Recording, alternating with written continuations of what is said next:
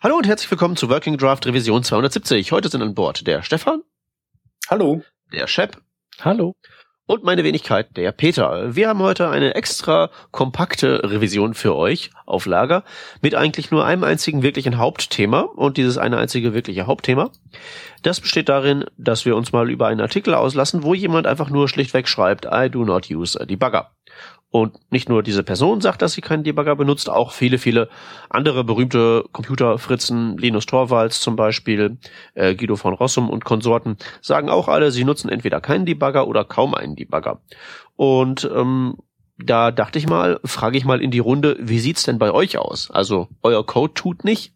Was ist die erste Maßnahme? Console Log. Ja, Console Log.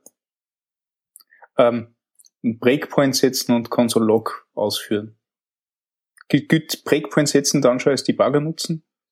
Eigentlich schon, äh, oder? Es kommt halt drauf an, du könntest ja auch einfach ein Debugger-Statement in den Code schreiben und dann. Ja, aber wenn ich Debugger-Statement reinschreibe, dann ist das schon wirklich Debugger nutzen, nicht? Weil da sage ich es ja dann direkt. Na, also ich, meistens mache ich Console Log, außer wenn, äh, wenn ich die Umgebung kennenlernen will, dann setze ich einen Breakpoint und nutze dann Console Log. Okay, also auch zum Beispiel, wenn so eine Frage, die man sich ja stellt, wenn es nicht geht, könnte ja zum Beispiel auch sein, äh, warum kommt der nicht in diesen Code rein, beziehungsweise bis wohin kommt der denn? Mhm. Und das wäre ja eigentlich so ein klassischer Fall, wo man erstmal sagt, ich verteile ja. erstmal eine Handvoll Breakpoints und gucke mal, welche werden überhaupt angetriggert und kann dann ja auch an diesen einzelnen Stationen dann jeweils nachvollziehen, äh, haben mir die Variablen die Werte, die sie ähm, haben sollen und so. Ähm, da gibt's aber auch ganz ein cooles Gegen mit, also äh, äh, äh Gegen Idee dafür. Ähm, die Zahlenreihe, die ist unendlich. Das heißt, du kannst an diversen Stellen in dem Code Consolog 1, Consolog 2, Consolog 3, Consolog 4 ausführen. Äh, und wenn er nachher sämtliche Zahlen beieinander hat, dann passt die Reihenfolge so, wie du das ausgedacht hast. Äh, ja. Ja. Naja. Also aber, aber ja, also ähm, tatsächlich alles ist ein guter Punkt, wenn du sagst, okay, wie ruft du überhaupt da rein oder, oder triggert überhaupt das, was du dort triggern willst, das ähm, mache ich dann tatsächlich auch über Breakpoints im Debugger. Ich muss aber ganz ehrlich sagen, mir kommt das vor allem in der letzten Zeit so vor, wie wenn das im Chrome-Debugger teilweise sehr mühselig wird äh, für den Chrome, dass der da jetzt zum Beispiel zwischen einem, einem gesourced mappten Zeug hin und her springt und jetzt tatsächlich an der richtigen Stelle breakt. Also mir kommt das teilweise vor, wie wenn er das nicht ganz so gut drauf hat, wie wenn du nicht kompilierst und keine Source Maps verwendest. Also, okay. das ist aber jetzt nur so, so uh, kann sein, dass das irgend so ein Auswuchs ist für irgendeine Zwischenversion oder so. Hm. Aber mir ist du meinst, das teilweise... dass der Zeile dann so zwei Zeilen verrutscht oder so und dir nicht genau die Zeile zeigt. Ja, genau, genau. Ja, und vor allem das nicht kann mit den Symboltabellen nicht. Wenn du jetzt zum Beispiel dir einen Wert von, einem, äh, von einer Variable ausspucken äh, äh, lassen willst, aber der die nicht versteht, weil die eigentlich anders hast im kompilierten Output und mhm. der diese Verbindung nicht schafft und dann, dann kriegst du 100.000 undefined Sachen hin.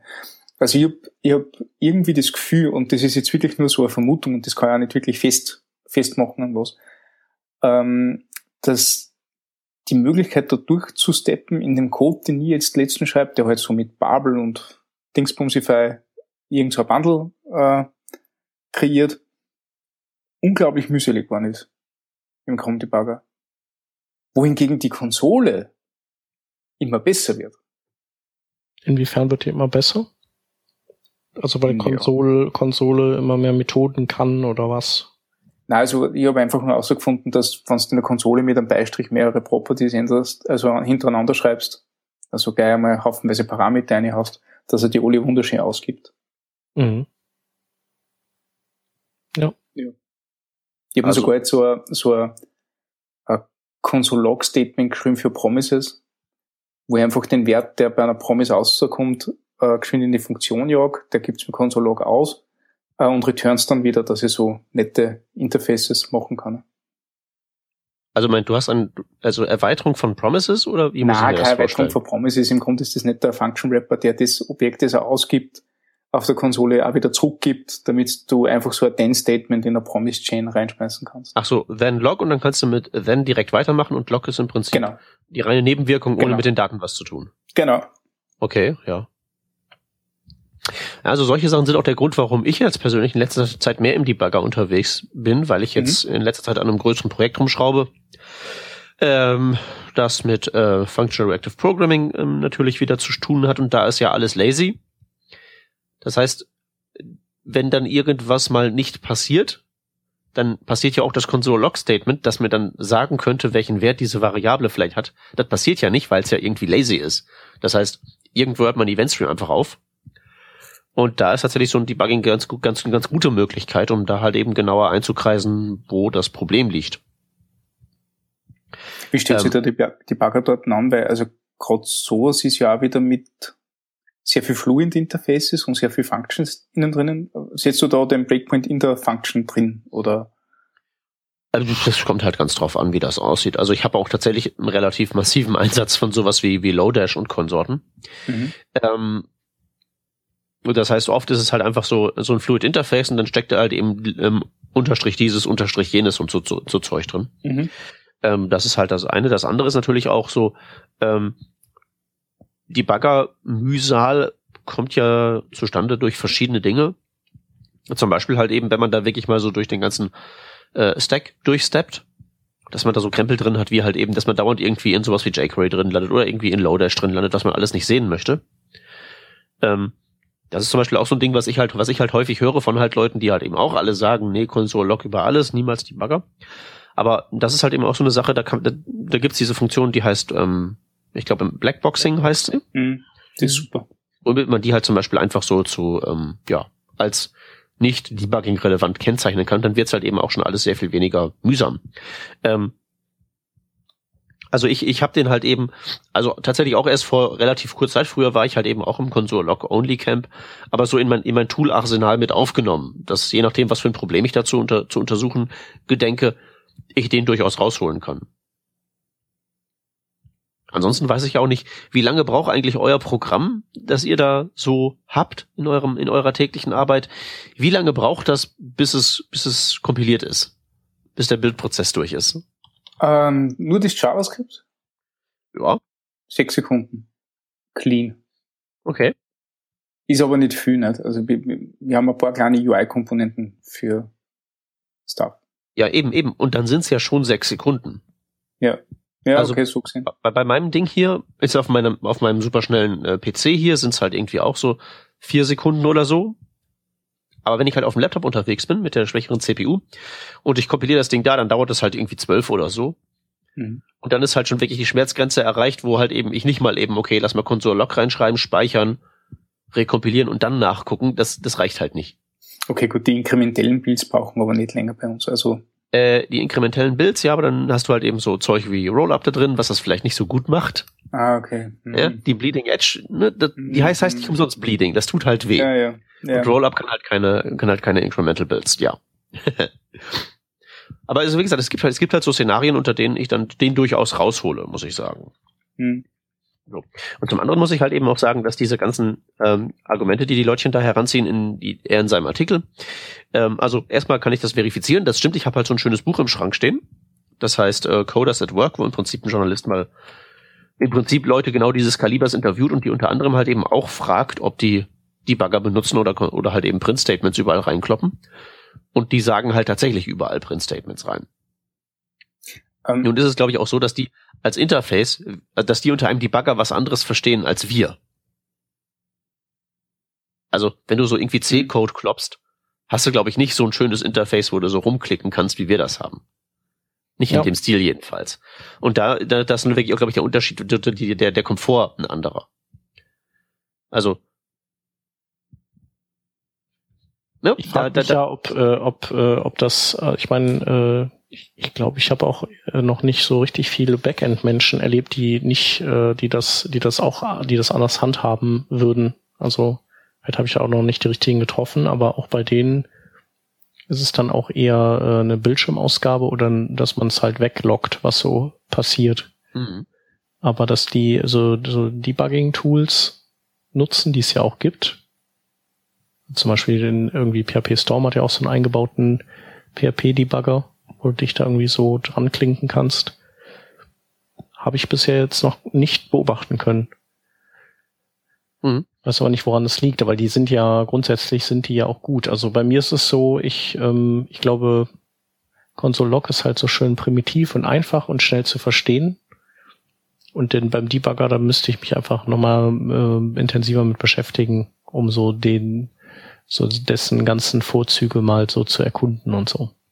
Ich ja. glaube, die, die Frage ist wirklich mit, mit welcher Komplexität dass du das zu tun hast. Nicht? Also die, die Sachen, mhm. die ich am Client in JavaScript schreibe, die sind ja eigentlich Pipifax. Nicht? Die mache ich jetzt auch schon so seit, ich meine, natürlich verändert sich da äh, die Qualität und der Prozess, aber in Wirklichkeit das, was ich dort mache, ändert sich nicht großartig in, in fünf Jahren. Nicht? Im UI äh, auf der Webseite im Dom ein bisschen herumklicken und, und Sachen ansagen und ausblenden. Nicht? Ähm, wenn ich jetzt ein wenig eine umfangreiche Applikation habe, dann ist es auch einmal so, dass ich, dass ich im Debugger stehe und eben, wie gesagt, einen Breakpoint mache äh, und mir dann die Werte anschaue oder Schritt für Schritt durch Step, ob, ob der wirklich dort hinkommt, wo er hinkommt. Ähm, die, was ich mir jetzt frage, also ich meine, gut, jetzt Linus Torvalds und so weiter, das sind halt jetzt Leute, die haben äh, schon komplexere Sachen geschrieben. Da würde mich interessieren, warum Sie sagen, dass Sie keine Debuggers verwenden, sondern hauptsächlich mit Print Statements oder Console Log arbeiten. Weil ich glaube nämlich, dass mit dem Console Log ähm, in, in erster Linie viel außerkriegst, äh, aber wenn es komplexer wird und dir das Console Log auch nicht mehr hilft, du halt einen Debugger brauchst. Naja, komplex heißt ja nicht gleich ähm, groß, ne? Also wenn du alles schön sauber genau. komponentisierst, genau. dann ist das ja erstmal kein Faktor mehr. Im Idealfall. Im Idealfall. Ja, und ansonsten hast du ja, hast du ja eine andere Sorte von Problem, wenn also du Komponenten hast, die in sich, in sich stimmig sind, aber die Interaktion zwischen denen halt irgendwie nicht passt, dann ist das ja auch im Idealfall halt auf eine API, auf eine API einzugrenzen. Also da musst du ja gucken, fällt aus Komponente 1 der Wert raus und wandert der auch so in Komponente 2 rein. Also es ist ja im Prinzip für ein Print-Statement oder eine Console-Log wie gemacht, eigentlich. Also äh, ein anderer, ein anderer Use Case für Debugger zum Beispiel ähm, im, im Browser äh, finde ich ja ganz gut, so wirklich Archäologie, wenn du wirklich auf vor so Code gesetzt wirst und der ist schlimm, das weißt du, und der müsste komplett neu gemacht werden, und das weißt du. Du weißt aber auch, das wird nicht passieren. Wichtig ist, dass du rausfindest, warum dieser komische Effekt da eintritt. Und da finde ich ja, finde ich ja zum Beispiel ganz toll, äh, einfach so, es gibt ja diese Breakpoints, die man zum Beispiel in Chrome setzen kann, so äh, on DOM Mutation.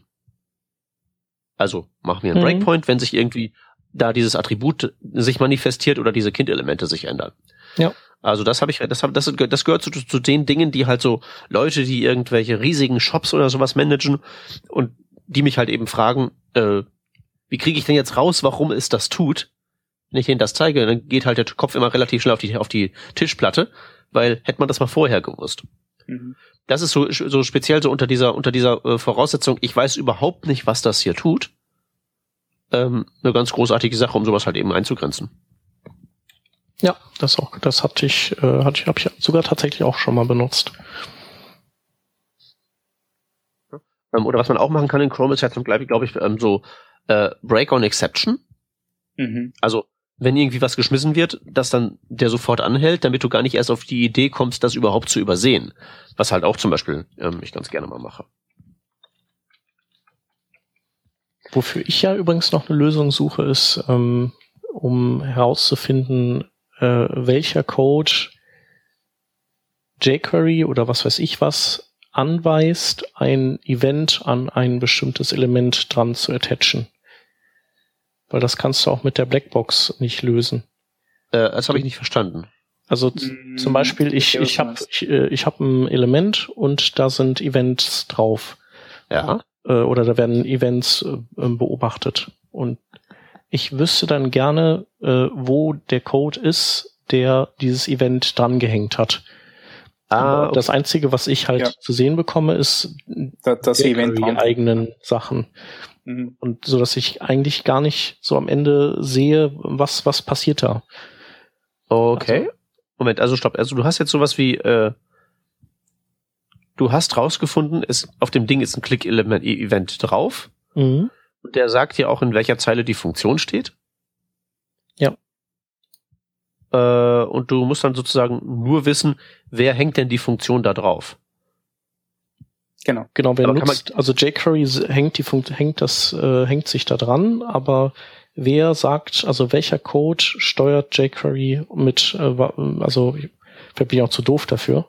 Aber du kannst, Aber das hat mich schon immer mal so, immer mal genervt, dass das eben nicht möglich ist. Aber kannst du nicht einfach den Funktionsnamen dann suchen? Also einfach so ein Grab auf deine Codebase und wer verwendet das alles?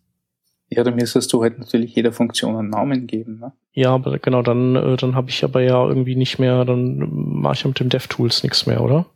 Äh, nee, mit den DevTools nicht, aber ich meine so jetzt so problemlösungsorientiert halt mal, ne? Ja, also generell, generell, generell können die DevTools das, glaube ich, nicht leisten, allein schon, weil JavaScript einfach zu dynamisch ist, um dir das sozusagen zu bieten als Debugging-Feature. Mhm. Also in TypeScript gibt's das, ja. da kannst du rechts auf irgendwas draufklicken, find all occurrences und dann geht das, aber ich glaube in JavaScript wird das knifflig. Vielleicht auch nicht als, äh, vielleicht ist es auch in dem Sinne kein Debugging-Feature, aber so ein ja, Exploration-Analyse-Feature, das mir irgendwie fehlt. Also ich ja. klicke jetzt mal hier, ich, suche, ich untersuche mal so ein was ich, was ich schon echt nett finde jetzt dort, und das ist, muss neu sein, das ist mir echt noch nicht aufgefallen, du kannst Event-Händler removen in, in der Debugger-Dings, ne? Das ist echt cool, weil wie oft hängen dort an einem Ding Events mhm. dran, die vielleicht irgendwie dann Stop Propagate machen, ne? Und dass deins gar nicht drankommt und dann halt schauen, ob das überhaupt funktioniert, wenn das Event richtig weitergereicht wird. Also, äh, wo, kann, wo, kann, wo, kann, man das tun? Wo geht das? Äh, in, in der, im ähm, Com-Debugger. Ja. Da gibt's, wenn du auf ein Element gehst, dann gibt's ja diesen Event Listeners Tab. Da siehst du, ja. welche Event Listeners das dort hängen oder über Ancestors und andere Sachen ähm, aufgerufen werden. Ja. Äh, und wenn du dann über Höppe, da donnert's gerade, ich hoffe, das hört man jetzt nicht. Ähm, wenn du dann äh, so ein Event äh, aufklappst, dann siehst du dort äh, ähm, Warte mal, da steht Element? oben rechts, das kenne ich noch gar nicht. Äh, Re Resolve Event Listeners bound with Framework. Das Framework Listeners, ja, genau. Ja, geilo. Das ist wahrscheinlich und genau das, was ich brauche wenn du jetzt, wenn du jetzt auf so ein Event draufklickst und dann auf den Knoten draufklickst, wo das, wo das herkommt, also das kann Windows sein oder das kann Document sein oder dann tatsächlich, der tatsächliche Knoten. Wenn du da drüber hast, dann hast du so einen kleinen Remove-Button. Ah, ah, ja, ja. Das ist ziemlich cool. Also. Mm. Das ist schön. Ja. Nee, wie also geil. ich muss ja ganz ehrlich das sagen, was genau das, was ich wollte. ja, super. Nein, also vielleicht kann man sich bei, bei äh, Debugger usen und so weiter. Wenn ich jetzt wirklich auf, auf JavaScript äh, oder an JavaScript denke, muss ich sagen, na, nutze ich selten, weil kommt bei mir nicht oft vor. Aber dieses Elements Panel, äh, wo du wo du genau nachschauen kannst, was bei deinen Domknoten alles passiert, das ist Gold wert. Also da, da verwende ich viel. Ja, also generell, es gibt ja diesen blöden Spruch, ähm, so jeder Mensch benutzt zu jeder gegebenen Zeit nur 20 Prozent von seinem Gehirn oder so. mhm. ja? äh, bei den, bei den Browser-Dev-Tools stimmt das halt. Ja. also die meisten Leute haben nicht, im, haben nicht im Ansatz so eine Ahnung, was das alles kann. Also alleine schon so die ganzen Konsolenmethoden. Also so Konsole-Log schön und gut, aber ich bin ja zum Beispiel, also meistens ist ja, meistens ist das ja irgendwie so ein komplizierteres Problem, das man da irgendwie ja. Ergründen möchte. Und da bin ich ja zum Beispiel von ziemlich großer Fan. Gerade wenn so viele Dinge auf einmal passieren, man muss so irgendwie verschiedene Dinge jonglieren. Konsole Group ist Gold wert. Konsole Group, das kenne ich zum Beispiel nicht. Ich kenne nur Konsole Dir. Das ist, wenn du mit der Repräsentation von dem Element nicht zufrieden bist, sondern einfach mhm. das tatsächliche Objekt haben willst, dass mhm. du das noch rauskriegst. Du was Konsole Group macht, das verstehen. Konsole Group macht eine Gruppe auf und dann kannst du, also es gibt entweder Konsole Group und Konsole Group Collapsed und dann mhm. machst du Konsole Log und Konsole Info und Konsole Count und was immer du willst und dann machst du Group End. Und du kriegst dann einen Eintrag in der Konsole raus wo die Dinge ah, halt okay. eben gruppiert sind mit einem Titel. Und wenn du Konsole Group Collapsed zum Öffnen der Gruppe genommen hast, ist das Ding sogar standardmäßig eingeklappt. Mhm. Dann hast du halt nicht die Konsole so, so, so, so vollgemüllt wie so ein Messi, sondern halt eben schön ordentlich. Hm. Und wenn es mal was komplizierteres ist, also irgendwie so, äh, ne, so ein komplexer State und dann hast du irgendwie so mehrere Ausprägungen, die davon abgeleitet sind und du willst immer gucken, ob das alles schön in Sync ist, dann willst du die ja sozusagen zusammen batchen und dafür ist das zum Beispiel ganz großartig. Ken, ihr, ja? Konsole, Konsole Count bin ich auch ein großer Fan von. Wie oft ist das passiert? Okay. Also machst du Konsole Count und dann halt eben eine beliebige Nachricht und dann steht da halt eben vor also machst halt eine Konsole Count mhm. und dann foo als String. Und dann hast du halt eben foo 1, foo 2, mhm. foo 3, je nachdem wie oft dieses Count-Ding aufgerufen wurde mit dieser, mit diesem Inhalt. Kennst du Konsole Assert? Äh, ich weiß, dass das existiert, aber da hast du jetzt was gefunden, was ich nicht. Äh ist mir gerade aufgefallen, das ist dann tatsächlich so ein ganzes Assertion-Framework da drinnen. Uh, if the specified okay. expression is false, the message is written to the console. Ansonsten nicht. Ah, das ist auch, das ist auch nett. Ja. Ja. Aber wisst ihr, was ich jetzt cool finde? Nicht? also, da, da, da, da mache ich, mach ich also, da mache ich also assert und dann zwei Arguments, die werden verglichen und wenn die Ah, ja, verstehe. Aber wisst ihr, was ich jetzt cool finde, nicht? Also wir wollten gerade über die Vorzüge von Debugger reden und die letzten zwei Minuten waren, ah, die Konsole kann das, ah, und die Konsole kann das auch. Also sind jetzt natürlich ein bisschen ironisch. Tja. Naja, ich meine, der Debugger kann halt eben, was er kann und ähm, ja. ich meine, da ist ja nicht, im Debugger ist ja nichts Unerwartetes drin, sag ich ja. mal. Oder? Gibt einen Call-Stack, gibt die Variablen, gibt die Watch-Expressions und ähm, gibt's da noch irgendwas fancy drin? So, das, das, ist halt eben ein Debugger. Und ich glaube, ja. das ist ja ein, ein es, man muss natürlich auch sagen, dass der, ähm, wenn man das jetzt mal so rein äh, Tool-theoretisch betrachtet, ist der Debugger natürlich ein sehr spezialisiertes Werkzeug, das nur eine einzige Sache machen kann. Und die Konsole kann tausend Sachen. Die kann mhm. ja zum Beispiel auch in den, so, dir helfen, das Problem zu lösen, für das du einen Debugger rausholen würdest. Aber das kann zum Beispiel ja auch so ein, einfach so eine Ambient Awareness schaffen darüber, was dein Programm gerade tut. Du hast also gar keinen Bug, aber du hast trotzdem tausend Sachen in der Konsole stehen und du weißt, okay, alles ist so, wie ich das erwartet habe und so. Mhm. Das ist also so das generellere Werkzeug, sag ich mal. Ja. Ich habe einen riesigen Messerblock in der Küche stehen, ich benutze davon zwei. so, kann man das, so, kann man, so kann man das vergleichen. Ja. Glaube ich. Ja. Okay. Aber also ich, also um jetzt mal die Frage zu beantworten, also ich nutze die Bagger halt eben schon, aber das ist halt ein Werkzeug in dem ganzen, ja, in dem ganzen Zoo von Sachen, die ich da habe.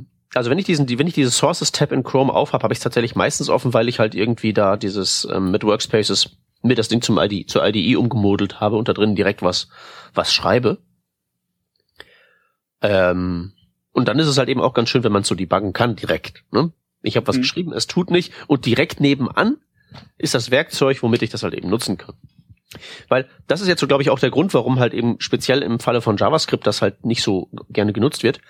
Ähm, man muss halt eben ein extra Werkzeug aufmachen, um sein Problem anzugehen, während Konsole Log ja schon im Werkzeug Programmcode drin ist, gefühlt. Mhm. Man braucht da keinen Kontextwechsel für. Was zum Beispiel auch so ein Grund ist, warum ich, warum ich so den Eindruck habe, dass so Leute, die zum Beispiel aus so aus der C-Sharp-Welt kommen, ganz stark. Da haben die ja wirklich ganz, ganz tolle Tools und da ist ja in das Visual Studio Code so ein Debugger direkt reingeknuppert. Äh, die sind halt eben nicht von der Konsole-Log-Fraktion im Allgemeinen.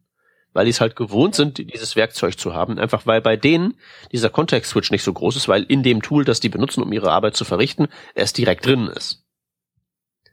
Also da, wo du schreibst, ist ja der Platz, wo du die backst, ne?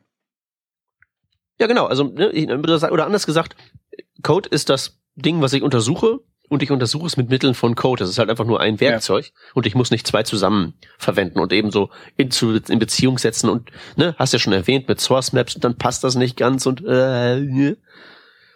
dieser, dieser mentale Overhead, den hast du halt eben mhm. nicht. So. Also ich kann das alles total gut nachvollziehen. Ich habe ja auch mal eine Twitter-Umfrage gemacht tatsächlich. Ja, ich kann mich erinnern. Äh, irgendwie 80 Prozent haben gesagt, ja, auf jeden Fall Console Log und so. Und ähm, also meine Präsentation bei meinen Erklärbärtouren über JavaScript Debugging beginnt immer mit einer beruhigenden äh, Erwähnung, Console Log ist voll okay. und ich bin ja froh, dass ich mich jetzt darin bestätigt sehe. Ja. Ja, ähm, ich, ich glaube, da hast du absolut recht. Weil, ähm, was ich zum Beispiel recht spannend finde, ich bin ja schon ewig auf der Suche nach einem anständigen Node.js-Debugging-Tool, weil das hat ja ein ähnliches Problem. Da gibt's irgendwie 100.000 Möglichkeiten, keine funktioniert wirklich gut und in Wirklichkeit bist du schneller, wenn du Console Log aufrufst oder äh, Decktraces. Visual, Visual Studio Code. Ganz genau, Visual Studio Code. Das ist so ziemlich das erste, wo ich mir gedacht habe, ja, genau so stellen wir das vor. Da habe ich genau dort, wo ich den Code schreibe, noch auch die Möglichkeit, dass ich das debug. Aber zwar, wollte Chrome, die wollen die, wollten die nicht die äh, DevTools jetzt auch rausbringen äh, zum Node-Debuggen? Das hat schon wer gemacht, okay. weil du kannst ja, also das Ding ist ja das. Aber ne? offiziell da rennt, da das, glaube ich, auch.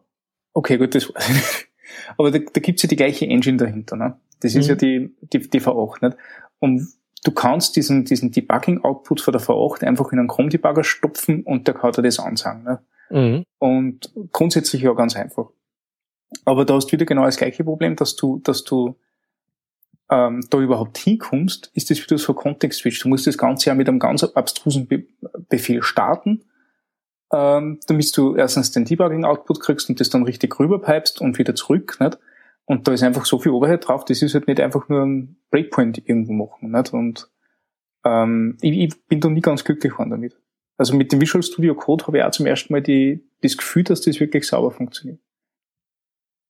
Ja, ja also beziehungsweise das, nicht, dass es sauber funktioniert, dass, dass, dass du es tust.